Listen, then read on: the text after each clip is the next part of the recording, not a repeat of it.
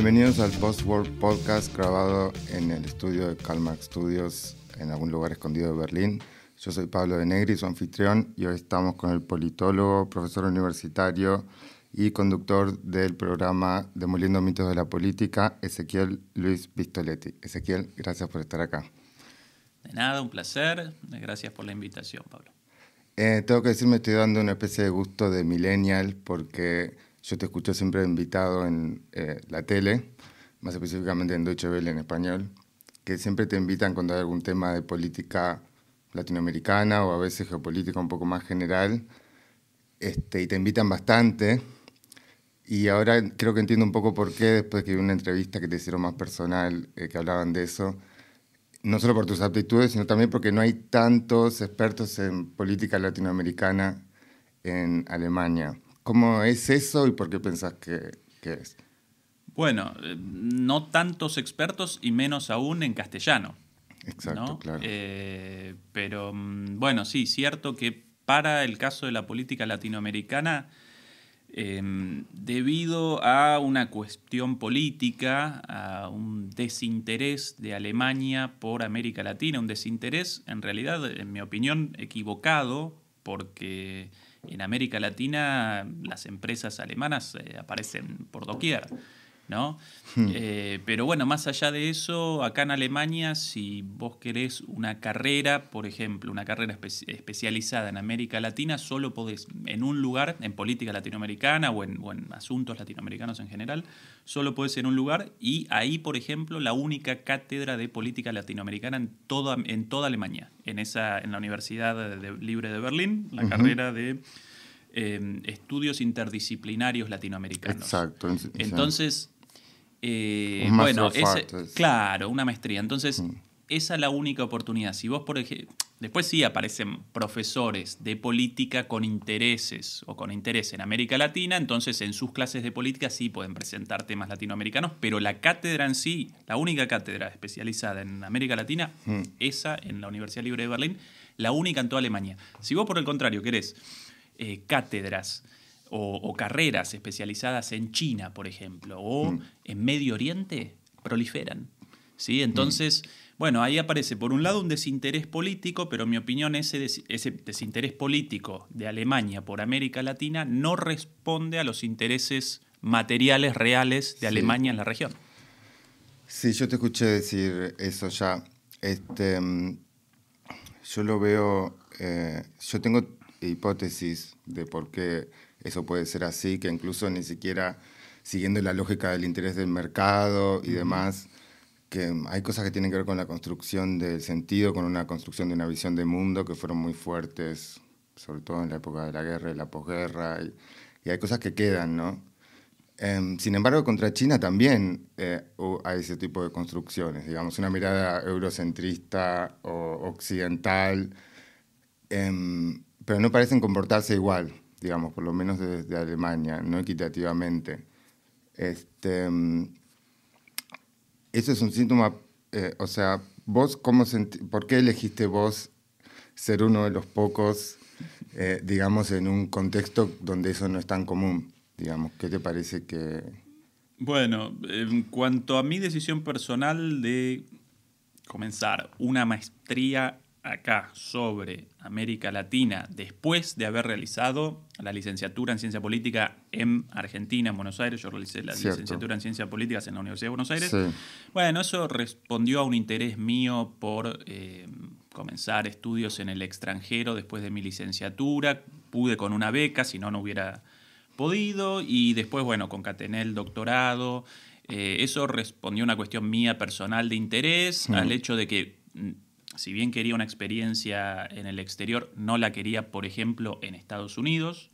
Quería una universidad lo más crítica posible dentro de lo, posible. Eh, y además otra cosa, yo de, de, jovencito, de, pibe, yo comencé mm, ya desde el preescolar la, escuela en un, colegio alemán, en realidad no, en un colegio bilingüe, sino en un colegio con, enseñanza del alemán. Bueno, sí, desde preescolar hasta quinto año, eh, incluso en el medio con un viaje, uno de estos viajes de intercambio por unos meses a Alemania y en ese entonces me maravilló. Y bueno, y quería después de mi carrera la continuidad de eso y bueno, aparecían como oportunidades Inglaterra, Alemania. España no quería porque quería algo un poquito más distinto de mi zona de confort también. Y por eso la decisión de Alemania. Y bueno, después también cuestiones personales van apareciendo. Eh, em, afinidades, amores, eh, cuestiones laborales, este, no siempre todo tan planificado, ¿no? Sí. Em, a mí me parece que muchas veces elegir Alemania eh, eh, tiene que ver con un espíritu. A mí me pasó en cuarto, cuarto año del secundario, en geografía, que era Europa, y tenías que elegir un país. Yo elegí Alemania. Sí. Y salía con una chica que iba al Pestalozzi, que es un colegio alemán. Sí, claro. Este, em, y tiene, tiene que ver también con una afición por lo no quizás tan cercano y un gusto también por lo complejo, digamos, por no decir lo complicado. Sí. Eh, sí. ¿no? sí y, Berlín más aún, ¿no? Eh, yo siempre realizo la distinción entre Alemania y Berlín. Berlín representa una isla dentro de Alemania, mm. quizás no asimilable al resto de Alemania. En otro lugar de Alemania, bueno, yo durante, desde mi llegada acá abandoné Berlín por alrededor de dos años para mi doctorado en la Universidad de Kassel.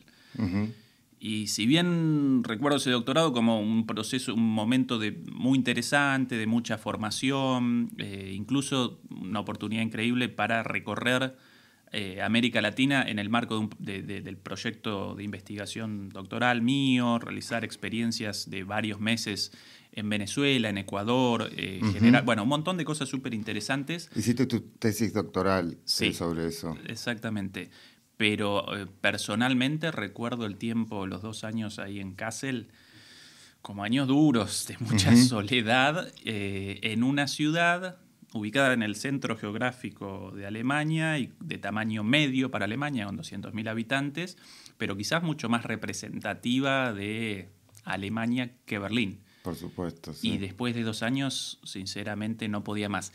Cierto que también, esta es una, especificidad de Kassel, mis compañeros de la maestría, también alemanes, pero la mayoría residentes en Berlín, después de dos años tampoco podían más con la ciudad de Kassel y abandonaron también Kassel, a pesar de que debíamos realizar el doctorado en Kassel durante tres años.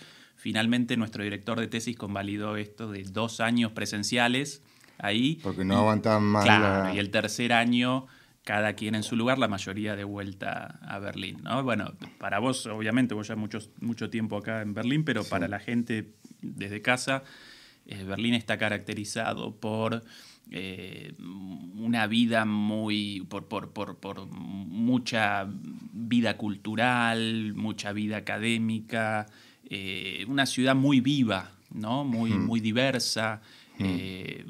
Quizás para mí de Alemania la ciudad más parecida a Buenos Aires eh, de todas o, viceversa, mm.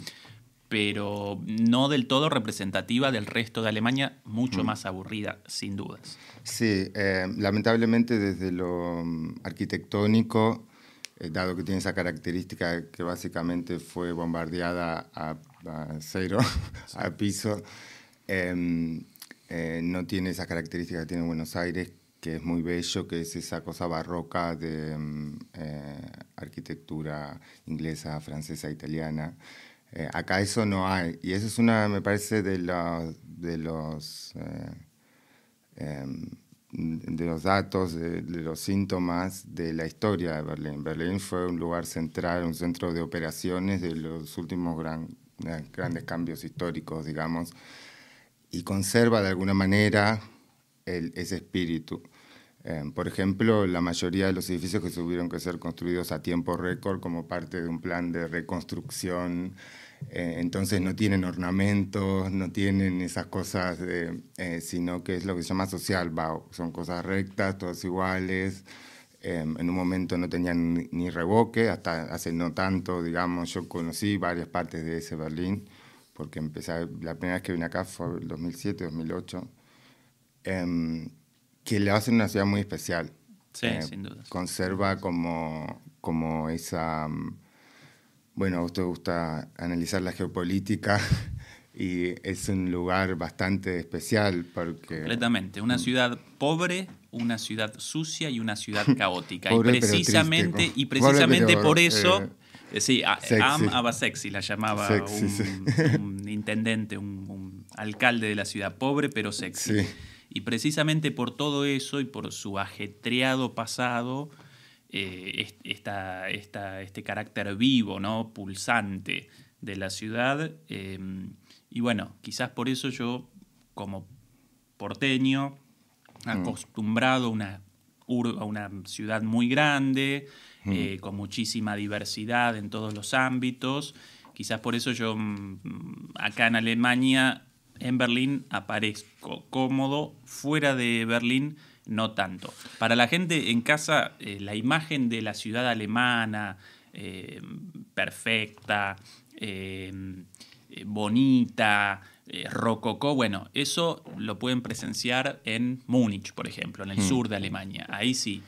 Si recorren Sí. Berlín, cuando mis amigos o mis familiares Mm. recorren Berlín, la primera reacción, uy, pero qué, qué sucio, qué caótico. Sí. Bueno, sí, esto es una cosa mucho más under, mucho más Y, subalterna, y de ahí lo interesante. sí, durante mucho tiempo, además vacía, que venían a- hasta hace no tanto y todos decían esto. Imagínate un japonés, por ejemplo, que están limitados su territorio. eh, se- estaba la anécdota siempre de, de mi ex suegro.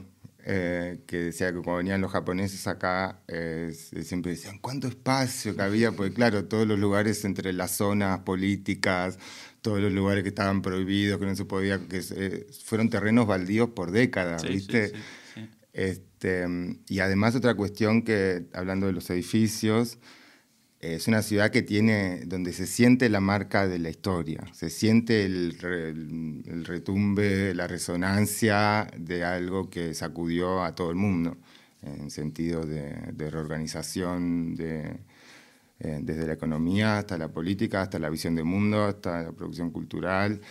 Eh, y eso se siente, por más de que no, no lo entiendas, eh, se siente. Tiene esa cosa como, tiene como ese lado gris, por más de que en verano sea hermoso y verde, qué sé yo, tiene ese lado gris y además tiene esa marca en, los edificios, en, el asfalto, en las veredas.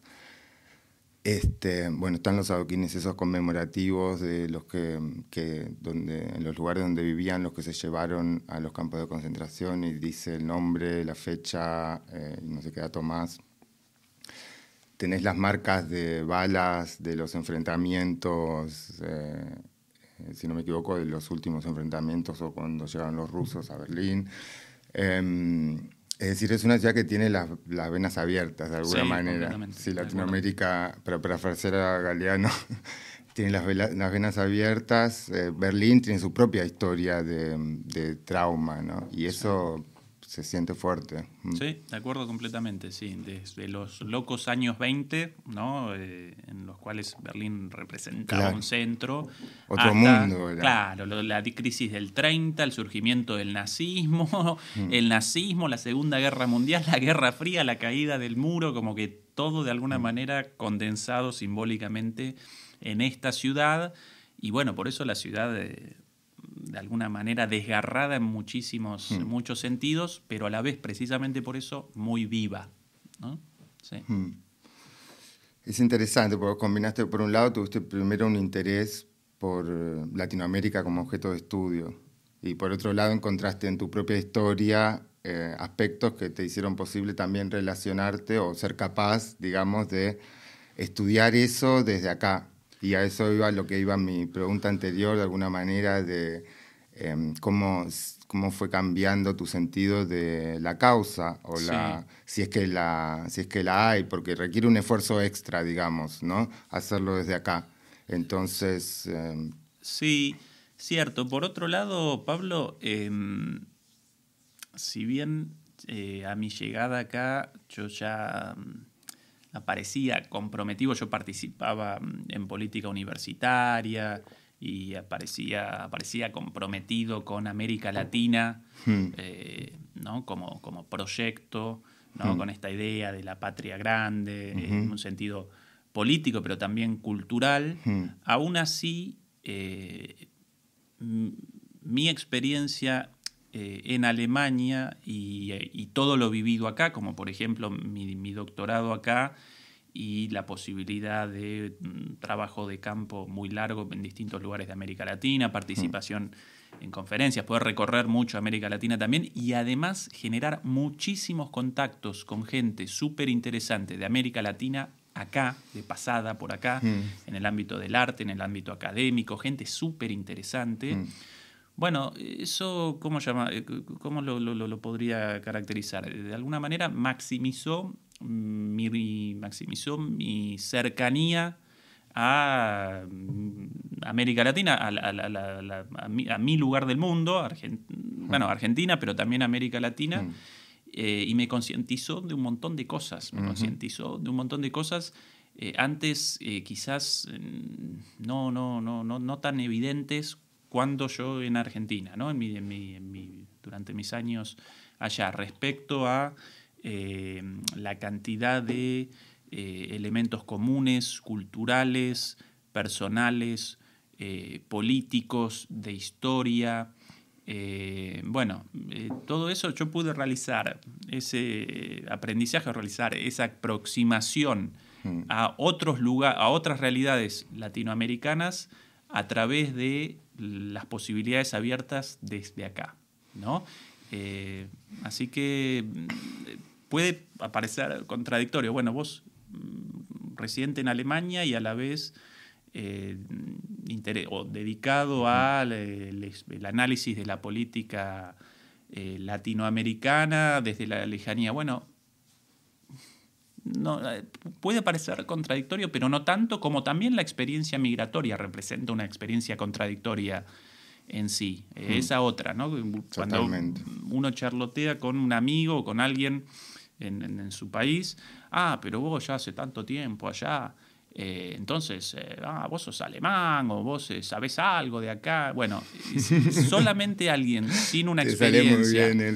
Sí, bueno, porque siempre los mismos comentarios, sin una experiencia em, de, migratoria o, de residencia en el extranjero o de desarraigo puede realizar esa pregunta, porque no está consciente de la formación de la identidad de la persona en el extranjero, de su, de su relación con su tierra y de un montón de, cosas complejas y contradictorias, pero muy presentes en esa relación. ¿no? Pensando en lo que decíamos antes, esto de que elegir Alemania o venirse a vivir a Alemania em, o que interesarse por la historia de Alemania tendría que ver con algo, eh, por un gusto por lo difícil o lo complejo. Creo que hay algo en el, es decir, la recompensa de hacer algo difícil y complejo que tiene que ver con el acceso a una nueva visión, a una nueva perspectiva. Y eso te pasa a veces por lograrlo voluntariamente o a veces te pasa por las cosas de la vida. Em, cuando hay un desgarro, como Berlín quedó desgarrada, em, el tema del desarraigo incluye necesariamente este, em, este corte eh, y este, este cambio de complejidad en un sentido múltiple, ¿no?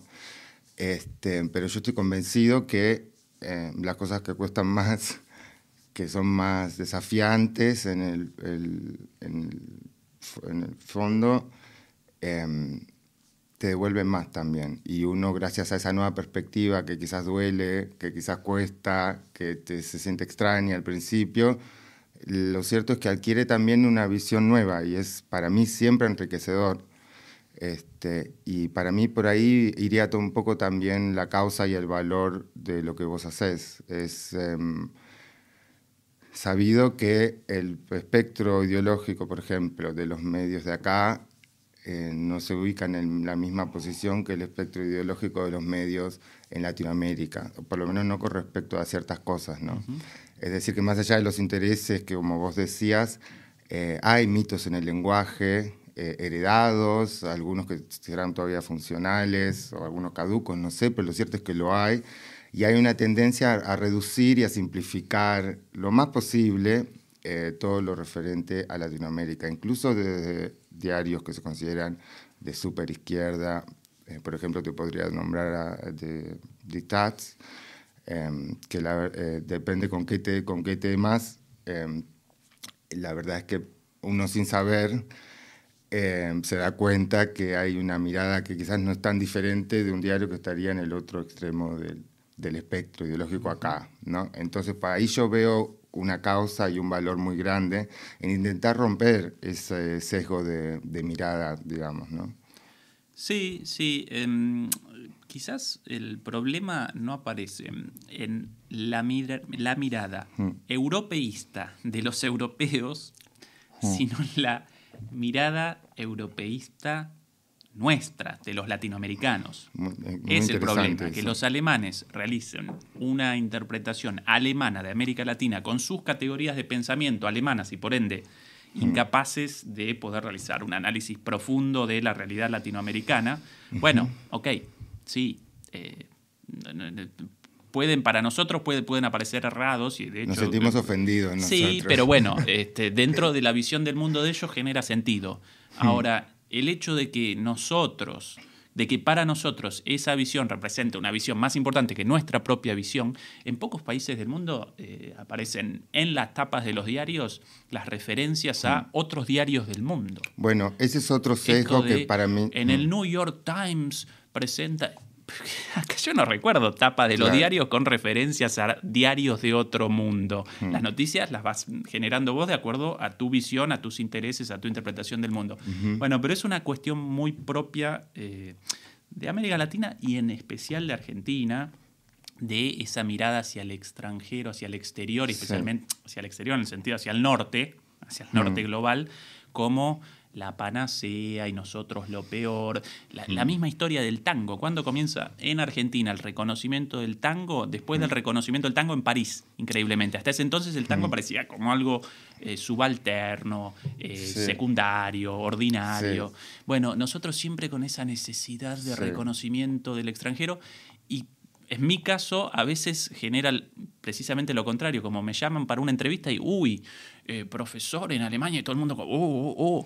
no, bueno, una mirada más de un mm. tipo residente en Alemania y nada más mm. que eso, pero allá con una legitimidad superior por esto. Ese es el segundo sesgo que me parece que ayuda a romper la categorización que hay entre la mirada desde afuera y la mirada desde adentro y el valor que sea justamente, como decís, no desde acá o la crítica o el juicio tajante que se haría desde acá, sino al revés, desde la propia, eh, algunos lo llaman la mentalidad colonizada, em, es una especie de síndrome de Estocolmo eh, heredado de una historia de apropiación y de, saqueo. Pero lo cierto es que existe y em, romper ese sesgo también me parece que es muy importante, ¿no? Porque vos em, eh, con coexistir acá en el ámbito académico, digamos, no está en esos claroscuros que dentro del sistema o del país sí los tendría porque estás metido dentro, digamos, de esa lógica. En cambio, a veces, paradójicamente, quizás tenés mucha más posibilidad de tener llegada o tener voz o de tener escucha eh, desde acá, ¿no? Y eso me parece a mí muy valioso, em, porque mm, me parece que por ahí van grandes de las grandes eh, cuestiones que hacen a una problemática tremenda hoy, que es eh, bueno, la disputa por la construcción del sentido y cómo los mitos en el lenguaje em, cargan con una historia heredada, eh, a veces en nuestros casos, del comienzo de la historia del propio país, ¿no? y que son funcionales eh, conscientemente o no por la persona que las hable, digamos, pero son funcionales a sostener o justificar o a revictimizar a las víctimas de una historia original de apropiación que, bueno, por ejemplo, en el caso de Argentina fue eh, la conquista del desierto, la masacre de de los habitantes originarios de la tierra, la creación de la primera sociedad rural, es decir, y por más que fue algo que eh, pasó los comienzos, eh, es como una historia trágica de origen que tenemos. Y a veces las lógicas opuestas, binarias, no parecen estar tan lejos de eh, sostener un poco o justificar ese estado de las cosas. No sé si me fui a un punto un poco no, oscuro. No, de acuerdo, de acuerdo con vos. una de nuestras de nuestros problemas como sociedad, nuestros problemas latinoamericanos y argentinos, sin dudas, aparece ligado al colonialismo, pero el colonialismo eh, más profundo en lo cultural, en la construcción de la nación, si lo querés llamar de alguna mm. manera, en la construcción nuestra como pueblo, esa mirada hacia el, hacia el exterior como si todo lo del exterior bueno y esa negación de lo propio. ¿sí? Eh, bueno, y ni el exterior tan bueno ni lo propio tan malo, sino que de hecho las expresiones más legítimas y más eh, originales de nuestra cultura, por lo general, eh, comienzan en el interior de manera subalterna. ¿no? Y bueno, eh, eso también aparece en el día a día, en estas preguntas tontonas. Recién yo, realizaba la imitación de esto. Hay tanto tiempo en Alemania. O, hoy, ¿por qué venís para acá si allá estás bárbaro? O hoy vos ya sos... Eh, eh, ya, ya, sos alemán, hmm. o a veces cuando en conversaciones, ¿no? Porque el otro día en una conversación recordaba el paro del transporte público acá en Berlín hace unos años, durante, si no recuerdo mal, 45 días parado el transporte público amigos argentinos con los ojos así, ¿cómo eso? En Alemania. no, vieron cadenas de medios demonizando a los trabajadores del subte. No, y, los tipos con, los ojos así, ¿cómo eso en Alemania? Es un país serio. Entonces, eh, eso nos, nos caracteriza con, bueno, eh, consecuencias positivas a veces y por lo general negativas también. Es cierto, porque ese sesgo también está en el acceso del desde adentro de la Argentina, por ejemplo, a un conocimiento de la verdadera realidad de los países que ellos mismos llaman los serios, ¿no? Porque muchas veces eh, se usa más como retórica para justificar una ideología, en realidad, que realmente como querer esgrimir eh, hechos. Muchas veces dicen cosas que son opuestas a la realidad eh, cuando hablan de, no sé, la intervención del Estado o la regulación del Estado son capaces de decir cualquier cosa sobre Alemania porque dentro de su imaginario entra dentro de los países serios, ¿no es cierto? Exactamente. Y mm, ese es otro sesgo que realmente dentro de la Argentina es muy difícil encontrar accesos a información completa y entera sobre eh, realidad internacional en general. Em, eh, yo soy de los que veía em, ¿cómo se llamaba? Un programa en Canal 7 que era de análisis internacional. ¿Visión 7 o...? Visión 7 internacional. Si no recuerdo mal, sí. Em, y me parecía una... Yo estaba estudiando medios en esa época y me parecía una rareza, ¿no? Em, y es verdad que es algo que falta. Me parece que ese sesgo... Yo intuyo em, que hay algo también ahí bastante tremendo y bastante difícil de romper porque digamos, el lenguaje mismo está cargado de eso, ¿no?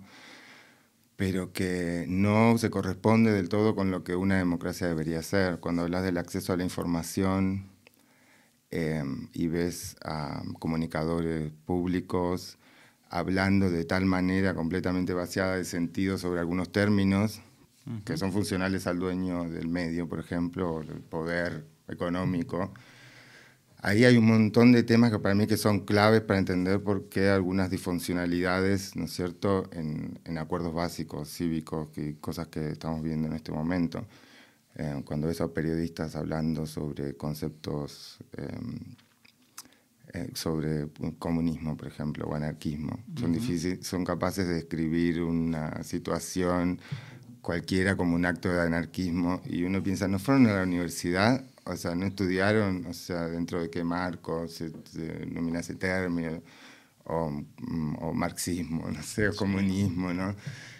Y ahí a mí me parece que hay algo bastante macabro, hay como un vaciamiento del contenido que está puesto a disposición del ciudadano común eh, y que hace que las democracias en sí que estamos viviendo eh, bajen su intensidad de alguna manera, ¿no es cierto? No sé vos qué pensás con respecto sí, bueno, eh, la cuestión de los medios de comunicación en América Latina y en América y en Argentina en particular, sin dudas aparece en el centro de las contradicciones más profundas de nuestras sociedades, ¿no?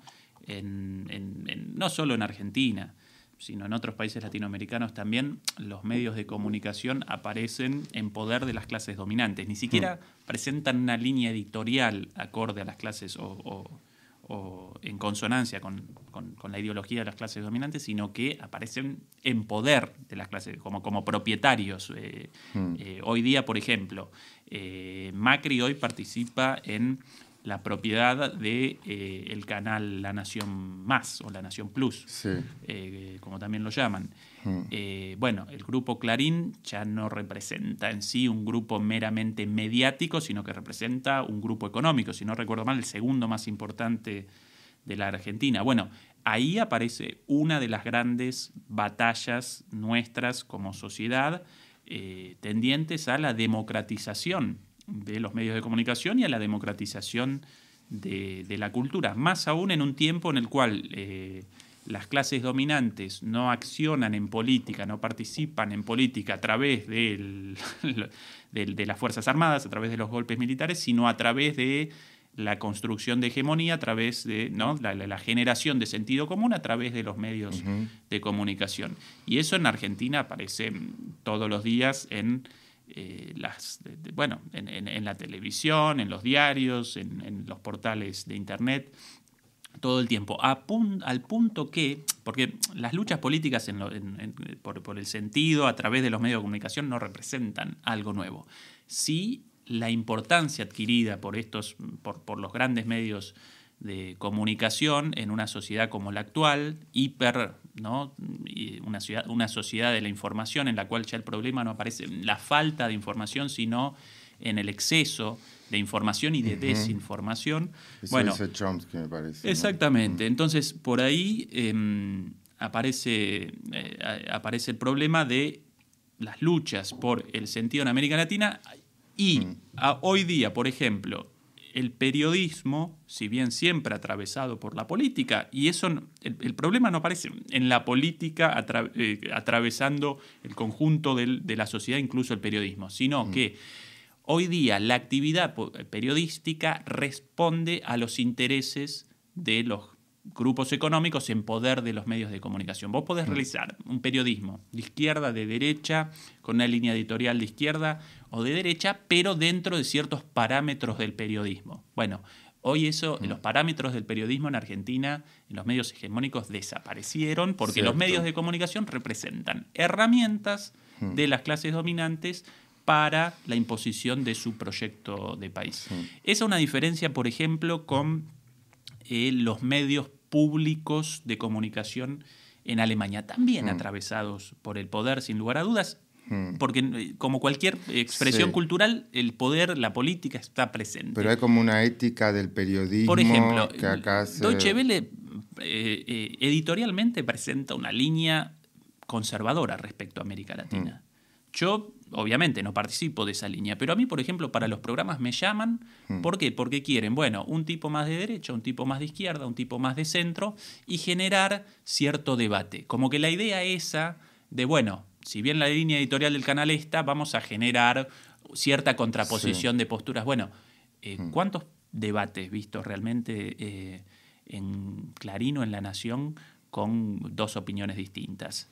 Eh, incluso en C5N, por el otro lado, ¿cuántas veces eso? Bueno, ¿a qué responde eso? A la, eh, responde a las luchas políticas, a la lucha por la hegemonía entre dos, dos proyectos de país en Argentina, en una situación de empate hegemónico, como lo llamaría Portantiero, en la cual, bueno, eh, el, el, periodismo como tal, aún político, y aparece muy difícil. Incluso quienes, quienes realizan eh, un periodismo supuestamente eh, eh, en el centro de esos dos polos, ¿no? lo que llaman Corea del Centro, Tenenbaum, el más conocido. Bueno, también falso, también falso, mm. también falso porque por un lado responden a intereses también, mm. pero en segundo lugar porque culturalmente la sociedad no genera el espacio para eso, en términos culturales y en términos mm. materiales tampoco. Sí, pero no es un síntoma, es decir, que esa oferta y, digamos, estabilidad más centrista en el tema del acceso a la información como una especie de mm, ah, lujo de los países centrales, es decir, los países que no tienen una historia de inequidad, digamos, tan extrema como la nuestra. Yo no lo llamaría centrista. Básicamente, los países con un proyecto de país definido, Mm. bueno, aparece la posibilidad de cierta actividad periodística dentro de parámetros profesionales en el marco de ese proyecto de país. Mm. Cuando vos en un país presenciás la disputa entre dos proyectos de país, imposible realizar actividad periodística por fuera de esa lucha. Ese es mi punto. No, yo no llamo el centrismo ni siquiera me congratularía un periodismo centrista. Ahora, cualquier, cualquier gobierno popular eh, en Argentina con una visión, por lo menos a mediano plazo, no querría generar eh, muchos 678, sino que querría generar televisión y medios públicos de calidad, generando sentido común por encima de la disputa entre unos y otros, sino Sí. generando sentido com- común en, en un proyecto de país conteniendo al conjunto de la sociedad. Esto hoy en día en Argentina parece como una utopía, Bueno, porque claro, bueno, pero porque imposible. la historia es diferente, ¿no? Y no es el, ese extremismo en el, el discurso de los actores, en el periodismo, en la política mismo, cosas que, enunciados que nunca verías acá de los extremos que son,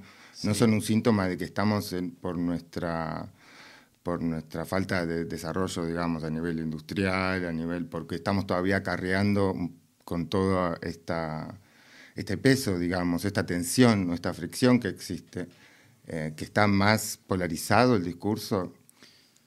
Puesto en, términos más concretos, yo como eh, en el caso del gobierno actual, lamentablemente la, la visión del presidente respecto a los medios de comunicación públicos básicamente responde al paradigma neoliberal sin, sin, sin fluctuaciones, sin, sin medias tintas. Él rechaza el tratamiento de lo político en los medios públicos. Ah, programas políticos en los medios privados. Una locura. Entonces, las discusiones democráticas aparecen en, en- en TN, en el canal de Clarín, en lugar de en la televisión pública. Ahora, ¿cuál, cuál la, otra, la otra postura? Ah, generemos en, en los canales públicos 678. ¿sí? Un programa para la gente, los, los no argentinos. Un programa en su momento eh, contrario a, eh, al, al- al proyecto eh, de las clases dominantes, pero desde una perspectiva militante. ¿sí? ok. Bueno, entonces, ni lo uno ni lo otro, sino genera programas políticos de conte claro, con, un línea, con una línea editorial progresista, popular, pero más allá de la lucha entre nosotros contra ellos, sino generando sentido común en un marco de un proyecto de país más allá de las luchas cotidianas. Ese es mi punto. Otra vez, esto en el contexto actu- actual aparece como un poco utópico, pero nunca, nunca, nunca eh, carecemos de oportunidades para realizar pequeños pasitos en esa dirección. Entonces, hoy día, ¿qué querría yo? Yo querría medios públicos de calidad, sí con una línea política, pero los debates, en lugar de en TN, los querría en Canal 7 o en otras... Estoy de acuerdo con eso. Este, estoy de acuerdo con lo que decís, al- que a largo plazo eso tiene que ser el, el objetivo. Em, y sigo pensando que el, mm, el ejemplo 678, por ejemplo, evidentemente fue un síntoma de los tiempos y realmente, de mi perspectiva, yo soy un... eh, un- eh, yo, a mí me sirvió mucho 678 en una época en la que estaba además estudiando en la universidad como eh, eh, analizar medios y demás. Y realmente, eh, sí, estaba construyendo sentido, digamos, del lado del poder establecido de alguna manera. Pero a la vez estaba produciendo contenido crítico. De la misma manera se producían en esa época programas de filosofía en televisión que a mí me ayudaban a estudiar en la universidad, de alguna manera. Y para mí eso tiene un valor muy grande, digamos. Este, estoy de acuerdo que quizás también es un síntoma de algo, de- bueno, hay una puja muy grande, ¿no es cierto? Por el sentido. Pero o sea, de acuerdo, completamente de acuerdo con vos, Pablo. Mm.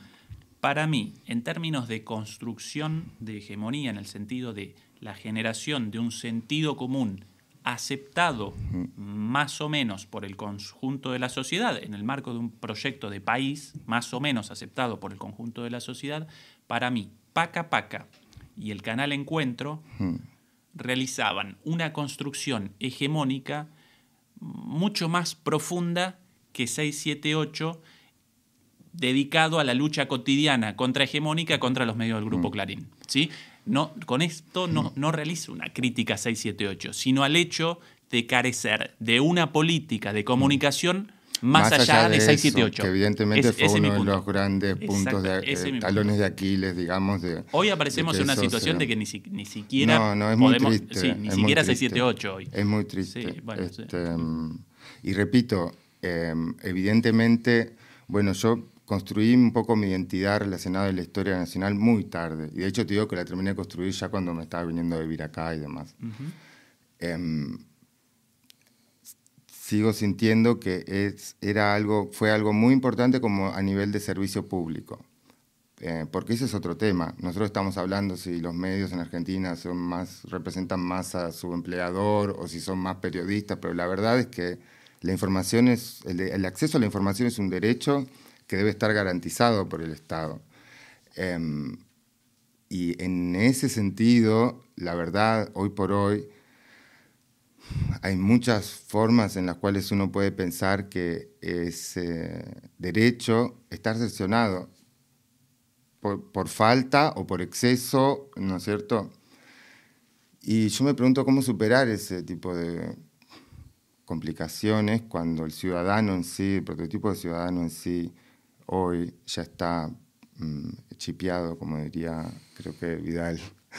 Em, es decir, eh, es un sujeto, es el sujeto de una sociedad de consumo que mm, no se le fomenta el pensamiento crítico, no se le fomenta la multi, eh, digamos, el multi-approach, eh, la multipolaridad, la complejización de, de, la cosa, sino que todo lo contrario. Entonces, en una todavía supuestamente democracia, digamos, ¿qué forma tenemos de ser optimistas? De, porque, digamos, podemos pensarlo esto, cómo sería mejor a nivel de la estructura del Estado eh, y la regulación de los medios y el rol del periodismo. pero hay algo que va más allá de eso y es que el ciudadano en sí tiene, su, tiene el poder, según dice eh, la descripción del sistema en el que vivimos. El poder está en el ciudadano. Y si es un ciudadano que está desapegado completamente al concepto de poder hablar sobre política o a sentirse eh, responsable de eh, participar ciudadanamente, o si los niveles de, del, electorado que efectivamente van a votar son realmente muy bajos qué formas hay de esperar, digamos, que eh, la democracia, en, un sentido em, bien intencionado, incremente su intensidad en vez de... Eh, bueno, muchas cuestiones ahí abiertas, pero... Perdón. no, no, pero sí, inevitable. Eh, primero, una de las características específicas o, o, excepcionales de la Argentina aparecen en el hecho de que los medios de comunicación aparecen a la cabeza de mm, el modelo de país defendido por las clases dominantes. En lugar de que los represente una fuerza política, los representa efectivamente una fuerza política, pero ¿quién capitanea cultural y políticamente a ese modelo de país? Los medios de comunicación. Los medios de comunicación en manos del el poder económico, yo lo llamo las clases dominantes. ¿sí? Es una característica especial. ¿Por qué esto? ¿Por, qué, por qué, remacho esto? Porque eso genera diferencias en, eh, en, el, en, el, desarrollo de la política. Por ejemplo, respecto al, a la pandemia. En todos los lugares del mundo aparecieron discursos en contra de las vacunas, en contra de la política sanitaria. Bueno, ¿Quién motorizaba estos discursos? O bien grupos de la sociedad civil, o bien incluso partidos políticos en todo el mundo. Bueno, en Argentina no, los medios de comunicación. El discurso en contra de las vacunas, de la política de aislamiento, mm. aparecía principalmente en los medios hegemónicos. Mm. Eso representa una característica excepcional de la Argentina. Por eso, que un gobierno popular abandone por completo eh, su, política, abandone por, por, completo la cuestión comunicacional, mm. bueno, representa un fracaso rotundo. Y deberían participar ahí no solamente el, el Estado, mm. sino también, bueno, todos los sectores eh, de la sociedad civil o los sectores mm. del campo popular dedicados a eso, como nosotros ahora mm. realizamos un podcast para no mucha gente, pero bueno, dentro, dentro de, lo, de, lo, que podemos. Em, sí, eso, eh, eso, mm. eso por un lado respecto a los medios y la construcción de sentido. Después, aparece sin dudas la cuestión de, bueno, la sociedad de consumo, la estupidización de la gente, la digitalización de la vida, las redes sociales. Y por ejemplo acá el bajo porcentaje del electorado que efectivamente vota, la, por ejemplo. la abstinencia, sí, en las elecciones en Alemania participa bastante gente, pero después, como que las, en todos los países desarrollados, bueno, mm. una vez cada cuatro años el votito puesto y después la política como mala palabra, este discurso antipolítica. Mm. De acuerdo, eso, eso una tendencia mundial en el marco de los capitalismos neoliberales, del desarrollo de, las sociedades modernas. Ahora, en Argentina, yo no caracterizaría a la sociedad argentina como una sociedad desmovilizada o, apolítica, todo lo contrario. Nos parecemos a las piñas. Eh, los principales programas en Argentina, increíblemente, los principales, los, programas de política, de, los programas de noticias, en primer lugar. Entiendo, sí. Entonces, Em, no responsabilizaría al el desinterés de la sociedad hmm. eh, de, los problemas. Eh, se hace lo que se puede, digamos, con lo que se tiene. Sí, eh, tampoco la, sociedad comete errores también, el pueblo comete errores también. Eh, la, la, elección de Macri en Argentina generó un retroceso en apenas cuatro años tremendo. Solo hablando a nivel económico, ni siquiera hablando a nivel simbólico. Pero incluso, incluso económico terrible, político mm. terrible, pero culturalmente, Pablo, eh, la validación, la, validación del discurso de ah, los pobres son pobres porque quieren, son todos unos planeros, eh, déjennos trabajar. Todo ese discurso, hasta Macri, me parecía mm. naturalmente eh, censurado eh, en el sentido común mm. por fascista, clasista, discriminado, falso. Como pasaría acá. O sea, si un político dice que un trabajador se pensó que podía tomarse vacaciones y comprarse la tele, Exacto. Yo no, yo acá un político ni de extrema derecha diría una cosa así, porque atenta contra su propia potestad de ser político, ¿entendés? Muchas cosas dichas en Argentina o hechas inmediatamente en Alemania determinarían el fin de la carrera política de muchos políticos. Por otro lado, ojo, porque así como nos caracteriza un clasismo horrible, eh, acá aparecen expresiones de racismo y de islamofobia en Argentina imposibles. ¿sí? La, discriminación acá aparece menos por la clase, que también, pero por lo menos en el discurso, y más por la religión y por la raza, entre comillas, mm. que eh, en Argentina. ¿sí? Mm. Eh, incluso mañana Macri en cualquier lado diciendo, ah, estos negros de mierda. Aún dentro del PRO generaría ruido. Ahora, si él aparece diciendo, no, estos planeros vagos, obviamente que además todo esto sobre un trasfondo material de mentira. Nadie más subvencionado en Argentina que las clases dominantes, que Techint, que Mercado Libre, que Bulgeroni, ¿sí? Eh, pero eso como que hoy aparece como algo posible y reproducible en la sociedad. Entonces, en apenas cuatro años, Macri generó un retroceso tremendo, aún en términos culturales, en mi mm. opinión. Bueno, pero por eso yo decía que el lenguaje que acarreamos acarrea esa historia de, ese origen traumático em, y que de alguna forma el lenguaje como técnica está orientado aún hoy a justificar o defender o conservar el estado del poder en un país en donde los que mataron a los que vivían ahí se quedaron con la mayor parte de las tierras. Em, y todavía detentan el poder y un, síntoma de por qué eh, vos decías que en los medios directamente tienen ese discurso directamente y es porque los medios en la Argentina son además propiedad del poder económico que son parte de los que originariamente se apropiaron, digamos, literalmente del territorio, con lo cual em, los mitos en el lenguaje aún hoy parecieran muchas veces estar destinados a justificar el sistema desigual, digamos, a tapar un origen traumático de apropiación. Em, es algo, me gustaría saber más de psicología, em, pero sé que en psicología social se hacen eh, como algunas articulaciones eh, muy interesantes sobre, por qué pasa esto, ¿no? Em, y mm, hay algo interesante, hay un concepto que eh, tiene que ver con la herida primal, es decir, eh, a nivel individual, ¿no? Pero eh, este artículo que yo leí hacía como trataba de hacer una traslación en una sociedad. Y según cómo uno procese o no su herida primal, es decir, un trauma de origen, es más susceptible o no cognitivamente a necesitar creer discursos chatos, digamos, discursos armados y, hablaba de la sociedad norteamericana, por ejemplo, em, con el tema de la conquista del oeste, cómo se vendió a través de las imágenes que contrastaban absolutamente con eh, la realidad. Y fue una historia tremenda de confusión, de miseria, de sangre.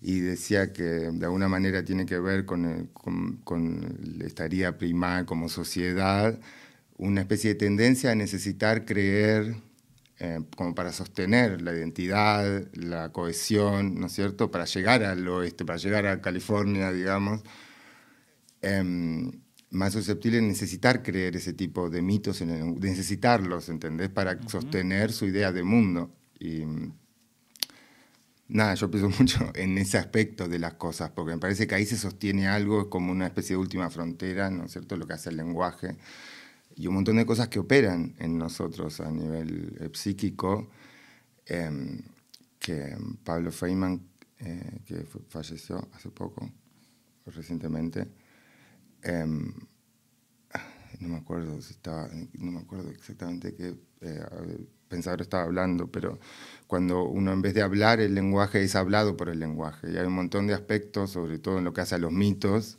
en lo que somos hablados por ese lenguaje, ¿no? Y ese lenguaje carrea también la historia de tensión, de lucha, de... Un comentario ya que recordás a José Pablo Feynman, el Feynman bueno. El Feynman bueno, sí. Eh, Me ayudó a estudiar en y la respecto, universidad. Y respecto a, la cultura, el lenguaje, la construcción de hegemonía, eh, él muchas veces remachaba la idea de la culocracia, ¿no? Hmm de la construcción de la cultura a través de los culos en la televisión. Tinelli, por ejemplo, eh, aunque ahora un poquito menos, porque gracias, hmm. gracias no, gracias a Dios, sino gracias a las luchas de las, de las mujeres, eh, todo esto parece un poquito más cuidado, más cuidado que antes, pero bueno, si el entretenimiento aparece ligado a los culos en Tinelli, bueno, entonces nuestra sociedad aparece condenada al fracaso. Entonces, un proyecto de país, naturalmente, con una idea de la cultura, en el cual no generemos entretenimiento también o contenidos eh, culturales de masas eh, con otra impronta, otra índole que eh, los culos de Tinelli, bueno, mm. entonces aparecemos eh, a la buena, ni siquiera a la buena de Dios, sino a la buena de los mercados y de los designios de las clases dominantes. Mm. Entonces, esa una de las batallas pendientes, para mí lamentablemente no llevada a cabo como debería por este gobierno, sin dudas ahí una de las grandes cuentas pendientes. Mm. La cuestión comunicacional, pendientes de este gobierno, la cuestión de la cultura, la cuestión de un horizonte de sentido eh, más allá de las cosas impuestas por las tendencias internacionales y por los medios de comunicación hmm. hegemónicos en Argentina. ¿no? Sí, bueno, hablamos de Argentina un toque sin mal y pasamos a algo más general. Pero lo último que quería decir con respecto a eso eh, me hizo acordar también, porque eh, un gobierno peronista, em, pero, o sea, creo que entiendo cuál fue la estrategia de por qué eh, decirlo, hacerlo así, pero yo crecí en un gobierno que pertenecía al justicialismo, pero que fue cuando fue el giro al neoliberalismo, ¿no? Y cuando todavía no había una capacidad de discernimiento en lo que es la magnitud de lo que eso significaba. Este, y en esa época, yo de los, de los 5 años a los 15 años, yo, por lo menos de mi experiencia, desde mi realidad, las instituciones, mi familia, lo que se hablaba, no, no existía esa noción de que vivíamos en un país con afición por em, eh, pensar esta disputa de las ideas. Fue una época donde lo que se construyó eh, era algo más alineado con esta supuesta planitud, con esta supuesta novedad, con este supuesto fin de toda esa disputa, de todo ese pasado de barro histórico, ¿no? que, eh, donde lo que, no lo que era 100 años, lo que era 5 años era viejo y no tenía sentido ni verlo ni leerlo. Ese es el país en el que yo crecí y realmente sí se sentía una muy baja o ninguna, excepto algunos libros que encontraba cuando mi vieja era chica o alguna música, qué sé yo, no sentí, no tuve nunca hasta que estaba, bueno, cuando me cambié al secundario público y pude ir saliendo un poco de esas burbujas y además se terminó los, los 90 en la Argentina, em, experimentar claramente esa falta, o había ah, también como, me parece, era una de los, las necesidades del nuevo sistema o a nivel mundial, ¿no? Reducir la intensidad también del ciudadano común con respecto a la búsqueda eh, em, sobre esta complejización de la historia. Este, mm, no sé qué pensás que, es. No, sí, de alguna manera, sí, recordás los años 90, pleno auge neoliberal en Argentina y en América Latina y en el mundo, todo esto en el contexto de la idea del fin de la historia. Exacto. Caído el muro de Berlín, colapsado el socialismo realmente existente, el socialismo soviético, de repente aparecía la historia de que, perdón, aparecía la idea de que a partir de ese entonces la humanidad recorrería un camino lineal eh, sin posibilidad de cambios, eventualidades o distintas, mm. distintas, distintas alternativas posibles. Bueno, eso más allá de, lo ideológico, lo propagandístico de esa idea, al poco tiempo colapsó y en América Latina comenzó un proceso de eh, un proceso contrahegemónico. Algunos lo llaman, lo llaman post-neoliberal, otros lo llaman... Eh, Me gusta lo del post porque es como nuestro podcast. Claro, post-world, post-neoliberal. Bueno, eh, la, idea de otros mundos posibles, ¿no? y con bastante, con bastante éxito hasta un parate, hasta un reflujo conservador y ahora la situación aparece, por un lado, en disputa, pero por otro lado, yo presencio, después de eh, el reflujo neoliberal, perdón, el reflujo neoliberal y conservador de, iniciado en 2015 hasta más o menos 2019, mm. con Macri, con Bolsonaro. Eh, Cambió con, todo Sí, con el golpe, exactamente, con el golpe en, Bolivia. con eh, el, giro de Lenin Moreno en Ecuador, con, la, con eh, la debacle del proyecto popular en, Venezuela, bueno, con todas estas cosas, al poco tiempo, debido a que todos estos, estos proyectos no pueden responder a los desafíos de su época y a las demandas sociales, mm. ¿sí? al poco tiempo aparecen en retroceso y hoy presenciamos, en mi opinión, eh, una, un, retorno, mm, si bien, eh, em, ¿cómo llamarlo? Moderado, un, lento mm. retorno hacia alternativas eh, mm. políticas más progresistas. Como que las sociedades aparecen deseosas de salidas de estos laberintos por encima, ¿no? de, ante tiempos de crisis, llaman a salidas progresistas salidas superadoras, pero las dirigencias políticas ¿sí? La, no, no, no aparecen a la altura de estos desafíos, no responden a esa demanda por cambios sociales estructurales en tiempos de crisis. Y esto lo presenciamos lamentablemente en todos los, eh, los países. ¿Cuál la respuesta por lo general o la justificación? Ah, no aparecen las relaciones de, de fuerza, no aparecen las condiciones. Bueno, para mí cometen un error e incluso esto representa un tiro en el pie. Porque si en una, en una situación de crisis internacional, y más aún de crisis regional y nacional, hmm. ante una, en un tiempo de decisiones fuertes, hmm. una opción, un camino ligado a la moderación, en realidad representa un, un camino al suicidio. Estoy de acuerdo. Entonces, ¿Por dónde aparece hoy la solución? No por la moderación, sino precisamente por la magnificación de eh, respuestas a estos grandes problemas de nuestro tiempo.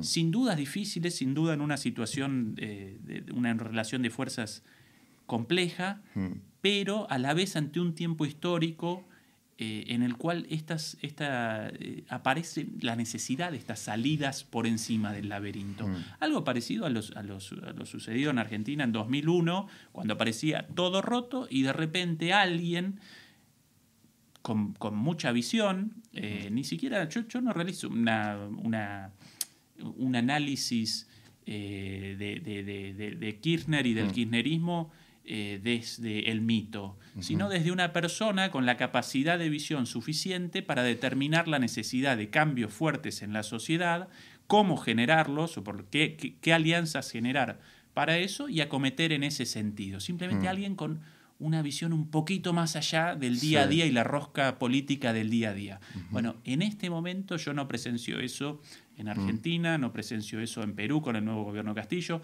En Chile todo esto aparece en ciernes, Ojalá represente una, una, sorpresa, pero bueno, después de años y años, primero de pinochetismo y después de los gobiernos de la, de la mm. concertación, difícil mm. vaticinar en Chile de la noche a la mañana cambios muy profundos. Lula ahora quiere la vuelta en Brasil, pero con un discurso cada vez más moderado. Mm. Eh, entonces, bueno, qué bueno este retorno del progresismo, pero muchachos, no desaprovechen la oportunidad porque este representa el momento histórico para cometer las reformas estructurales, los mm. grandes cambios necesarios para la superación de estos grandes mm. problemas de la humanidad y de nuestros países. ¿sí?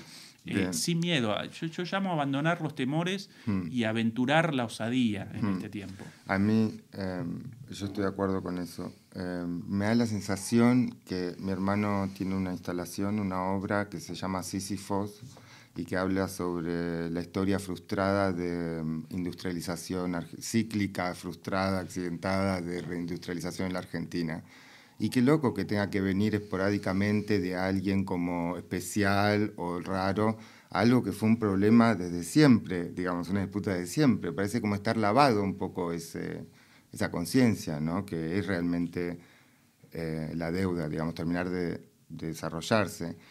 Y sin embargo son medidas estructurales que em, no alcanzan con un ciclo político, con dos ciclos políticos, ¿no es cierto?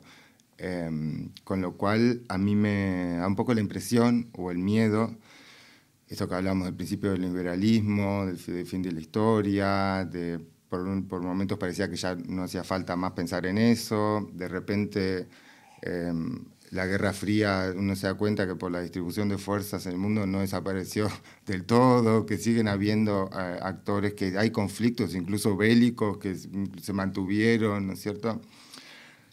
Me da la sensación o el miedo que nunca llegaríamos o estaríamos distraídos en este juego de ciclos mientras el último Heidegger pasó de hablar de la técnica como algo abstracto y del lenguaje de técnica que desocultaba la verdad a hablar directamente de la técnica de la industria de las máquinas, digamos, eh, desocultando la, energía vital, los recursos vitales de la Tierra, ¿no es cierto? Y, mientras gran parte del mundo creía, eh, y como siguen creyendo también, eh, que era una opción desligarse de esto, de esta preocupación, mientras a un tiempo maquinal los recursos reales limitados de la Tierra se fueron eh, consumiendo en esta máquina, digamos, con lo cual me da el miedo de que en este vaivén nunca lleguemos, digamos, con tener algo que administrar en el caso de que llegamos a, a ponernos de acuerdo para hacer realmente una reforma estructural en el sentido que se lo merece con el tiempo que se merece, si no nos quedan recursos naturales, por ejemplo. Bueno, como trasfondo de todo esto y cada vez más presente aparece la cuestión ambiental y la destrucción de la madre tierra, de la naturaleza. Eh, eso sin lugar a dudas, y por ahí evidentemente aparecen las reformas societarias más profundas, imprescindibles y quizás las, las, más necesarias en el corto plazo incluso. De hecho, hasta, hasta eh, la propia pandemia eh, aparece ligada a esa, a esa cuestión. ¿cuál, ¿cuál, por lo general, en, este, en esta situación actual, ¿no? de eh, resurgimiento del progresismo, pero en un ámbito eh, de crisis internacional, en un contexto de crisis internacional, en un contexto muy difícil. ¿Qué responden los posibilistas, ¿no? los, los, eh, quienes, quienes permanentemente rechazan la, la, necesidad de cambios o, quienes rechazan el, el impulso mm. hacia los cambios en nombre de, las de, la falta de posibilidades o de las relaciones de fuerza insuficientes. Bueno, ellos por lo general presentan un argumento, un argumento cierto, ligado al hecho de que en este momento, a diferencia de la crisis neoliberal de 2001 en Argentina, mm las derechas en este momento aparecen, aparecen armadas, aparecen armadas con un discurso, aparecen organizadas. En ese entonces no, después de la crisis del neoliberalismo eh, en 2001 en Argentina, incluso las clases dominantes las, ¿no? Mm. aparecían desconcertadas. De hecho, eh, eh, por eso en un principio incluso acompañaron al kirchnerismo, porque el país representaba una, una papa caliente eh, nadie, bueno, un caos total. Bueno, entonces en, en, un mm. momento inicial, perdidas, mm. bueno, acompañaron a estos, a estos proyectos. Dice que es una estrategia que usan siempre, los primeros dos años acompañan y los segundos lo... Sí, bueno, pero, pero, pero culturalmente incluso en ese entonces, eh, ante el fracaso del neoliberalismo, las derechas mm. en América Latina carecían de, carecían de norte. Habían podido eh, motorizar sus proyectos libremente y habían generado una debacle. Entonces, bueno, ¿qué, pueden ahora presentar a la sociedad como alternativa? Nada en ese entonces. Bueno, hoy día ciertamente esas derechas aparecen organizadas con un discurso de ultraderecha, con, una imagen, con, eh, incluso organizadas políticamente. Sí, perfecto, hay una diferencia. Hmm. A pesar de eso, aparecen las condiciones para acometer cambios estructurales en muchísimos sentidos. ¿Aparecen condiciones en términos internacionales? Bueno, en este momento la crisis del neoliberalismo no solo alcanza a América Latina como en ese entonces, sino al conjunto del mundo. Aparece la cuestión, eh, la cuestión ambiental. Hmm. Aparece una situación nueva de lucha por eh, la, la, supremacía mundial a escala global como nunca antes entre Estados Unidos y China y la posibilidad de Argentina y de América Latina de capitalizar esta situación, mm. de aparecer en el medio, bueno, yo, si Estados Unidos eh, quiere establecer sus políticas, entonces yo genero un acercamiento a China. Mm. Ah, si entonces China quiere sus condiciones, entonces yo coqueteo con Estados Unidos. ¿sí? Bueno, aparece también esa cuestión. Aparecen cuestiones un poquito más, más técnicas en lo económico respecto mm. a las, las tasas de interés, los precios de los productos de exportación. Pero a nivel del imaginario se juega todavía con una tradición de la Guerra Fría en un punto. Cuando sí, se orienta el sentido en esa extorsión. pero, pero precisamente por eso el foco nuevamente, del foco internacional, otra vez aparece en otro lugar. Ya no aparece en América Latina, sino en otro lugar del mundo. Mm. Todas esas cosas generan condiciones de posibilidad para un nuevo eh, proyecto eh, popular, eh, emancipador, progresista, a la espera de líderes hmm. osados, visionarios, hmm. con proyectos realmente transformadores. Hmm. Yo en este momento no presencio este liderazgo. Sí, la demanda por ese liderazgo, pero no es ese liderazgo. El tema es que en los países centrales tampoco están pudiendo cumplir con las propias metas que se fijaron, es decir, los que tienen más margen tampoco están pudiendo encontrarle la vuelta para esa reestructuración. Para, eh, Yo respondo un poco crudamente, yo carezco de esperanza en los países centrales. Yo pensé que me ibas a... No, sí, pero, durante los mejores años del giro a la izquierda en América Latina, los países centrales aparecían acá en, procesos de precarización, a partir de los cuales hoy presenciamos una crisis no solo en el sur, sino en el norte también. Yo, otra vez retrocedamos al, inicio de la conversación, experiencia personal. Em, yo comienzo acá mi residencia en octubre de 2006, desde hace 15 años yo residente en Alemania, ¿no? con una mm. pata acá y otra pata en Argentina, ¿cierto? Pero, pero bueno, en esos 15 años yo en, en Alemania presencié un deterioro social, y económico. tremendo. Tremendo. Y nosotros tenemos el ojo entrenado, digamos, de, crisis, ¿no? De ver cómo se ve la crisis en el cambio del panorama en la calle, por ejemplo. Gente recorriendo las calles en búsqueda de botellas, como los cartoneros allá con el cartón, acá con botellas. Mm. Bueno, aumento de los alquileres, de, cosas básicas como los alquileres, mm. eh, dificultad, gente pobre, eh, aumento de la pobreza, de la desigualdad. Bueno, yo abandono la idea de la esperanza de, ah, bueno, el norte global va a capitanear los cambios necesarios para la humanidad en un proceso, de, en una situación de crisis global. No, no, mi foco aparece en América Latina y en nuestros países.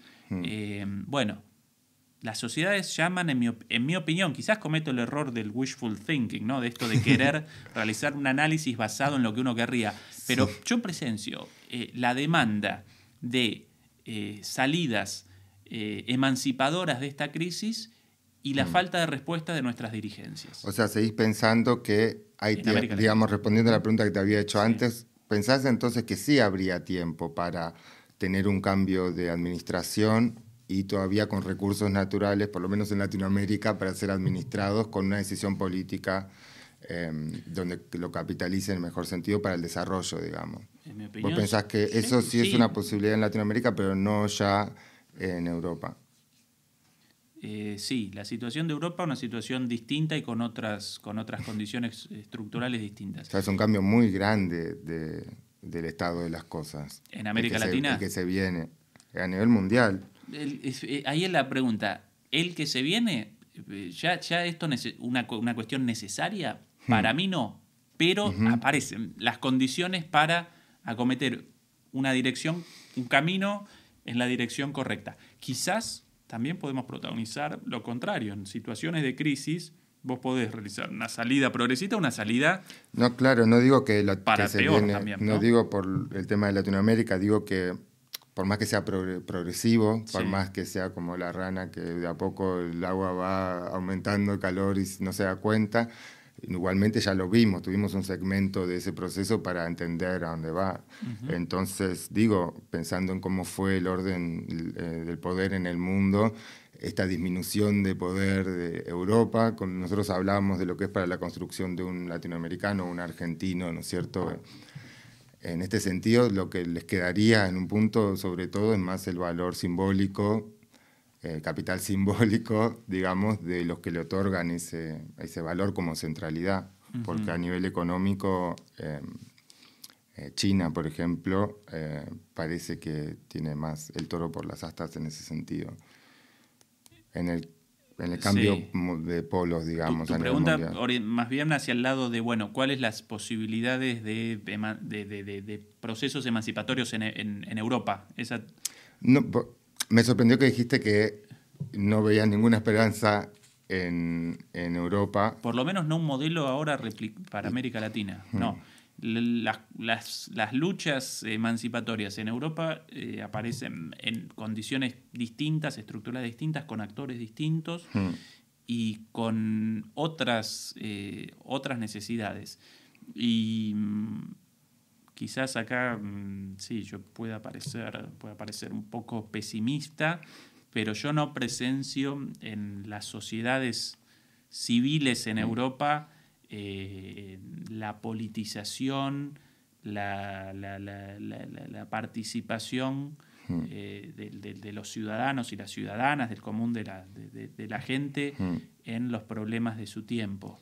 Em, tal, vez ahí una de las, también quizás una de las grandes, eh, ¿cómo llamarlo? Uno de los grandes em, dilemas de nuestras del desarrollo. Hmm. Las sociedades desarrolladas socioeconómicamente hmm. a menudo generan apatía y en lugar de generar un, un, enriquecimiento de la democracia, generan consumidores. Y entonces, ¿qué quiere el consumidor? Y el consumidor quiere una vida tranquila, de consumo, sin ningún interés por la cosa pública. Hmm. Bueno, eso tarde o temprano genera una sociedad de mierda. Bueno, es que es el sujeto constru es el, sujeto de la sociedad de consumo, ¿no? Este, sí, la, democratización del consumo en principio representa una cosa buena en el sentido de, bueno, generar bienestar para las mayorías, representa naturalmente, representa un objetivo, pero a la vez, sin, eh, si eso no está acompañado por un proceso eh, de democratización o de, participación política genera tarde o temprano eh, ciudadanos bobos. Em, Foucault se dedicó mucho a tratar de trazar, em, para explicar de alguna manera el origen de, lo cual esto sería un síntoma, es decir, el consumo como producto del mercado de un libro que te ayuda a aprender a vivir, libro de autoayuda, cosas así, ¿no? Y se va hasta los griegos, en donde la vida cotidiana, el concepto de yo, de sí, incluía una multiplicidad de mm, campos que eran irreductibles, digamos. Em, incluían la... Em, eh, dietética, estética, política, ética. Y él dice que con el Imperio Romano, con la conquista de los romanos, no es que haya sido algo planeado, ¿no? Pero lo que fue pasando fue que se, hubo un achatamiento, digamos, de em, los mundos que coexistían en la, en la vida o en el imaginario de un ciudadano.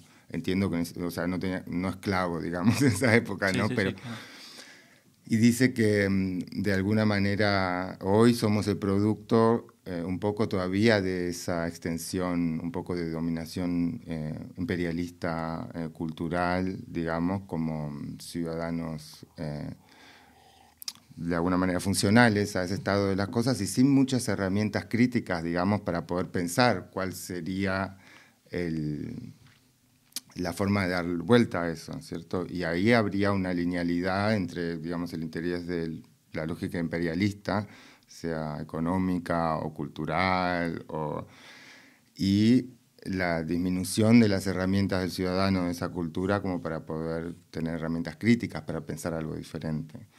Em, tampoco es muy optimista, digamos. Este, mm, pero yo lo pienso mucho por ahí. Lo que más miedo de todo me da no es que no haya la solución, sino que no tenemos herramientas para reconocerla, ¿entendés? Y para encontrar una causa.